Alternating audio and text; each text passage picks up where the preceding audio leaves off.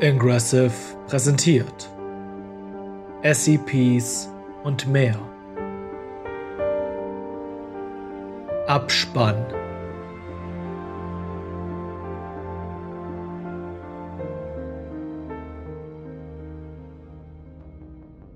Die Frau stürmt an dir vorbei, scheinbar aus Richtung des Projektors. Sie schreit etwas, als sie es bis zum vorderen Teil des Saales schafft, dort, wo der Körper des Manns gelandet ist. Du ergreifst die erste Gelegenheit, um zu verschwinden. Auf dem Weg nach draußen stößt du mit etwas zusammen, das aussieht, als hätte es Hörner. Dann stehst du vor der Tür. Du hörst Sirenen. Die Leute haben ihre Waffen auf dich gerichtet. Du wirst abgeführt, kontrolliert und auf den Bordstein gesetzt. Der Albtraum ist vorbei. Etwa zehn Minuten später wird der Mann auf einer Bahre aus dem Kino getragen. Die Frau rennt neben ihm her. Niemand schenkt dir Beachtung. Niemand hat dich erkannt. Aber warum sollten sie auch? Niemand wusste, dass sein Urgroßvater Quinn seine Mutter überlebt hat. Der einzige Beweis für deine Abstammung sind deine Haare und Augen, die aussehen wie die von Jackson Sloth. 31. Oktober, 18 Uhr. Robert Toffelmeier wachte durch das Geräusch eines Herzmonitors auf. Neben ihm im Halbschlaf saß sein Partner. Das letzte, an das er sich erinnern konnte, war, wie er gegen eine Wand geschleudert worden war. Aber jetzt lag er auf der Krankenstation von Standort 87. Alice? fragte er. Seine Worte verursachten Schmerzen. Sag nichts. Es geht dir gut, Gott sei Dank. Fühlt sich an, als hätte ich mir eine Rippe gebrochen. Äh, ja. Ich hab sie dir bei der Wiederbelebung irgendwie gebrochen. Tut mir leid. Wie lange war ich bewusstlos? Er setzte sich auf und stöhnte vor Schmerzen. Hör mal. Robert hörte das Echo eines Basses, das durch den Standort hallte. Party hat schon angefangen? Ja. Sie wird noch eine Weile weitergehen. Leo sagt, dass es in Ordnung ist, wenn ich dich in einem Rollstuhl hochfahre. Ich habe dein Kostüm dabei. Sie hielt einen Rucksack hoch. Bist du in meine Wohnung eingebrochen? Nein, natürlich nicht. Ich habe den Schlüssel gefunden, den du bei dir hattest. Nach ein paar Minuten rollte sie Robert durch die Gänge von Standort 87. Also, was ist passiert? Nun, 2.30 Uhr. Die Axt des Ziegenmannes stoppte kurz vor Alison Carrolls Kopf. Die Spannung in der Luft hatte sich aufgelöst. Unter ihr erwachte Robert mit einem Keuchen zum Leben, setzte sich auf, schrie vor Schmerz und fiel sofort wieder zu Boden. Oben im Projektorraum hörte Allison, wie ihr Funkgerät zum Leben erwachte. Sie nahm Roberts Gerät in die Hand. Hier spricht Agentin Carol. Ich rufe das Kommando. Agentin was haben Sie getan? Toffelmeyers Lebenszeichen sind gerade wieder auf dem Bildschirm aufgetaucht. Ich. Ich habe ihm nur eine Herz-Lungen-Massage und eine Adrenalinspritze gegeben, Sir. Das war die Wahrheit. Er. Er ist wieder ohnmächtig. Wir brauchen einen Rettungshubschrauber. Das ist alles? Keine anormale Aktivität? Negativ, aber ich glaube, er hat eine gebrochene Rippe. In Ordnung. Wir schicken das Team jetzt rein. 4040 Omega ist im Projektorraum im zweiten Stock.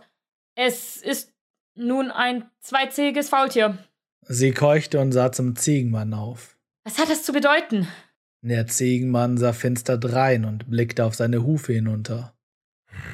Um ehrlich zu sein, ich habe keinen blassen Schimmer. Diese ganze Straße hätte verschluckt werden müssen von dem, was du gerade getan hast.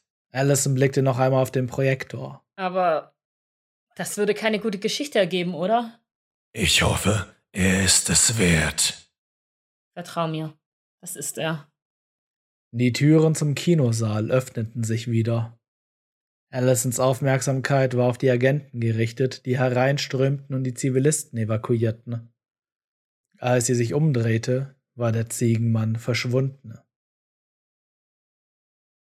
Sieben Uhr. Was meinen Sie damit, dass sie größer geworden ist? Nina Weiss befand sich mitten in einem sehr unangenehmen Gespräch mit dem Leiter der Abteilung für Nexologie, Philipp Verhoten, der ihr eine Karte zeigte.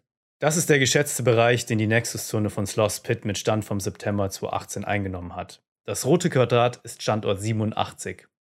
Und das ist der Bereich mit Stand von gestern Morgen. Das ist fast doppelt so groß. Mehr sogar. Was auch immer dieses Grubenfaultier der Stadt angetan hat. Es hat sie auf eine Art und Weise beeinflusst, die wir im Moment noch nicht abschätzen können. Er leckte sich über die Lippen. Apropos, wie ist der Status von 4040? Die Grube ist immer noch da. Sie ist wieder auf 30 Meter geschrumpft. Wir haben sie von Ryan Melbourne persönlich überwachen lassen. Das Grubenfaultier ist jetzt also ein normales Faultier. Aber Sloss Pit hat sich trotzdem ausgedehnt. Er sah sich noch einmal die zweite Karte an. Hm. Die Zone nähert sich Lake Superior. Wer weiß, wie sich das auf die Fauna dort auswirken wird. Und es gibt einen ganzen Teil des Lation-Flusses, der nicht von der Zone erfasst wird. Wise lehnte sich in ihrem Stuhl zurück. Wir leben in interessanten Zeiten. Stunde der Wahrheit? Ja. Edward Valentine legte den Gang ein. Laura Ashbrook saß auf dem Beifahrersitz und sie fuhren die Main Street hinunter. Das letzte Mal, dass sie das versucht hatten, waren sie wegen der Schleife am anderen Ende der Stadt wieder herausgekommen, sobald sie die Kreuzung an der Leake Street erreicht hatten. Jetzt wollten sie versuchen, die Straße zu überqueren und die Stadt zu verlassen. Laura sah auf ihr Handy und versuchte zwischen ihren Lieblingsrestaurants in Superior zu wählen. Sklavis oder Breakwater? Die sind beide teuer. Bist du sicher? Laura zeigte ihm das Display ihres Handys. Es zeigte einen Kontoauszug. Der Scheck ist eingelöst. Heilige Scheiße! Also, ich wollte schon immer mal nach London. Klingt nach etwas, das wir nächsten Sommer machen können. Er beugte sich vor, um sie zu küssen. Alles Gute zum Geburtstag, Liebes. Sie fuhren an der Leake Street vorbei und in den Wald hinein, auf dem Weg in die große Stadt. Hinter ihnen fuhr ein Lastwagen, der dabei war, ein Zweizehen-Faultier in den Zoo von Duluth zu transportieren. Jasper Phineas Sloth bewegte sich auf verbotenem Terrain. 127 Jahre lang hatte der Bock nördlich des Grey Lakes stehen bleiben müssen. Jetzt sah er zu, wie die Schneeschmelze den Fluss zu überschwemmen begann. In der Ferne hallte das Geräusch der Möwen von Lake Superior wieder. Er war weiter nördlich als jemals zuvor, an einem Ort, der ein lokales Wahrzeichen war, aber nicht zur Stadt gehörte. Die Five Fingers. Eine Reihe von Flüssen, die vom Lake Superior abzweigten und in unterirdischen Flüssen mündeten. Es wird gemunkelt, dass es diese Flüsse gar nicht gibt und das Wasser stattdessen in eine Grube ohne Boden fließt. Hinter ihm ging eine Frau, der das linke Auge fehlte, die rote Haare hatte und die ein Shirt der Band Inkubi anhatte. Da sagt noch mal einer, dass hier nie etwas Aufregendes passiert. Wer sagt das? Der Ziegenmann blickte zur sündigen Jessie. Die blöden Kinder aus der Stadt. Sie schaute auf einen der Five Fingers hinunter. Der Tanz findet heute Abend statt, oder? Hm, natürlich. Jessie lehnte sich gegen den Ziegenmann. Dieser ganze Monat war ein einziges Durcheinander. Das waren die letzten zwei Jahre auch. Jasper tauchte einen Huf in den Fluss. Jetzt gibt es eine Menge Neuland. Neuland? Ernsthaft? Der Ziegenmann lachte. Wie aus dem Nichts holte Jasper eine Tüte Butterfingers hervor. Wo hast du die denn her? Hab ich an einer Tankstelle auf dem Weg hierher geklaut. Die haben so etwas wie mich noch nie gesehen. Er öffnete die Tüte. Die sündige Jessie lachte und der Ziegenmann warf ihr einen Butterfinger zu. Der Weg zurück in die Stadt war lang und voller Gespräche. Jetzt. Bist du sicher, dass du laufen kannst? Ich schaff das schon. Robert tauchte hinter der Ecke auf. Er stützte sich auf einen Gehstock mit der schwarzen Acht als Knauf. Ich hab den hier nicht ohne Grund. Er rückte sein Fes zurecht und sah Allison an. Sie hatte sich für den traditionellen interdimensionalen Tortilla-Chip-Look entschieden, statt einer blonden Person mit einer Augenklappe. Die Größe musste der Beweglichkeit geopfert werden. Bill Cipher war jetzt nicht mehr doppelt so groß wie ein normaler Mensch. Ihr Kopf war unter einem Zylinder verborgen und ihre Ärmel und Top waren von den Schultern bis zu den Ellbogen gelb. Alles unter dieser Linie war schwarz. Auf ihrer Brust befand sich ein einzelnes Auge. Komm schon, Festkopf. Wie gruselig. Ich liebe es. Robert nahm ihren Arm zur Stütze und sie machten sich auf den Weg zu den Fahrstühlen. Die beiden Agenten hatten für gerade einmal drei Minuten ihre Ruhe, bis die Musik aufhörte und das Licht anging. Tristan Bailey, der heute Morgen zum Standort zurückgekehrt war, machte den DJ. Er hatte sich als Booker DeWitt verkleidet, ließ seinen Skyhook sinken und richtete die Scheinwerfer auf die beiden. Ich möchte dem Mann und der Frau der Stunde ein großes Lob aussprechen. Bob Toffelmeier und Alice Carroll. Es ist Alice, begann sie, doch dann wurde sie vom Jubel übertönt. Was ist das? Als die Musik wieder einsetzte, ging sie an Dr. Partridge vorbei, der gerade eine weitere Portion Punsch trinken wollte. Sie sah Robert an und flüsterte. Hat er letztes Jahr wirklich den Punsch geschotgunnt? Ja, Er schaute sich um. okay. Sei ehrlich. Was? Bin ich. Die Musik wurde plötzlich lauter und seine Frage blieb mehrere Minuten lang unbeantwortet. Verdammt, Bailey. Bist du was? Bin ich gestorben, Alice? Allison öffnete die Klappe ihres Hutes und trank einen großen Schluck Punsch. Das bist du, ja. Aber nur für ein paar Minuten. Du hast nichts Seltsames getan, um mich zurückzuholen. Wie ich schon gesagt habe, Wiederbelebung und Adrenalin ins Herz. Warum? Robert machte sich auf den Weg zu den Fenstern. Aus seiner Tasche holte er einen tragbaren Detektor für narrative Fluktuationen hervor und hielt ihn an sich ran. Der Detektor leuchtete wild auf. Ein klares Anzeichen für die Präsenz eines bösartigen Narrativs. Allison betrachtete den Detektor seltsam. Er hatte ihn aus seinem Kostüm gezogen. Die Taschen der Jacke waren kaum groß genug, um seine Hände hineinzustecken. Wie hast du den da reinbekommen? Ein Loch im Futter? Habe ich nicht. Er steckte den Detektor zurück in seine Tasche und drehte sie dann um. Sie waren leer. Allison schaute fassungslos. Sie überprüfte seine Ärmel. Er hatte den Detektor nicht mit einem Taschenspielertrick versteckt. Er öffnete seine Jacke und sie tastete das Futter ab. Es gab keine Spur davon. Äh, das ist nicht gut. Er kramte wieder in seinen Taschen und holte einen Schokoriegel heraus. Sieh das als Bestechung, damit du heute Abend nichts sagst. Okay. Aber gleich morgen früh erzählst du weiß davon. Einverstanden. Ihm wurde etwas klar und er kicherte. Was? Dein Kostüm ist ein Dämon, der die Realität verzehren und Materie aus dem Nichts erschaffen kann. Und ich bin hier der Typ Grün. Wie Schnee im Juni. Ich bin so froh, dass du nicht Regen an deinem Hochzeitstag gesagt hast. Sie ging vom Fenster zurück. Ich bin froh, dass es heute Abend nicht geregnet hat. Das wäre für die Süßes oder Saures Kinder ziemlich blöd gewesen. In dem Moment, als sie diese Worte aussprach, zuckten draußen Blitze. Und es begann der schlimmste Regenschauer, den Slothspit in diesem Jahr erleben sollte. Robert und Allison starrten sich gegenseitig an. Ein einziges Wort kam ihnen über die Lippen. Oh. 1. November. Früher Morgen. Als das Horrorfilmfestival zu Ende ging, war ein Hausmeister damit beschäftigt, die Plakate von dem Festzelt vor dem Gebäude zu entfernen.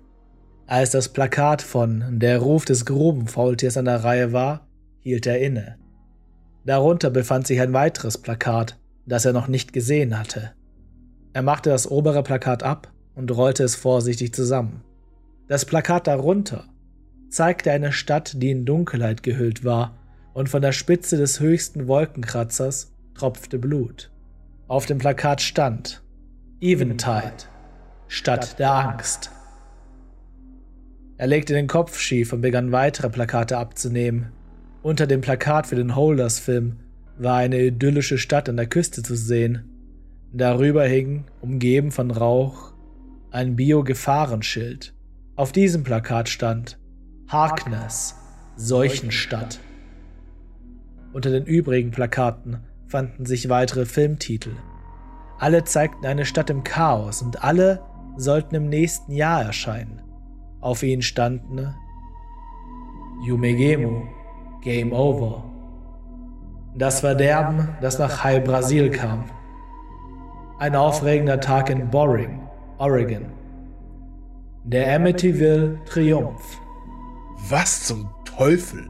Der Hausmeister runzelte die Stirn. Er kratzte sich am Kopf und wusste nicht, was er davon halten sollte. Vorfall.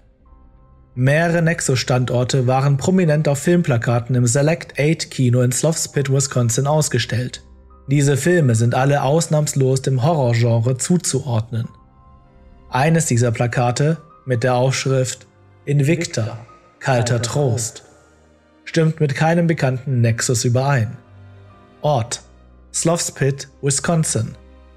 Folgemaßnahmen die fraglichen Nexus werden bis zum 31. Oktober 2019, dem Veröffentlichungsdatum aller aufgeführten Filme, unter Beobachtung gestellt.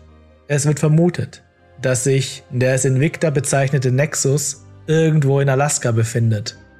Mitarbeiter der Foundation stellen derzeit Nachforschungen an, aber es gibt bisher keine Hinweise darauf, dass eine Stadt solchen Namens existiert.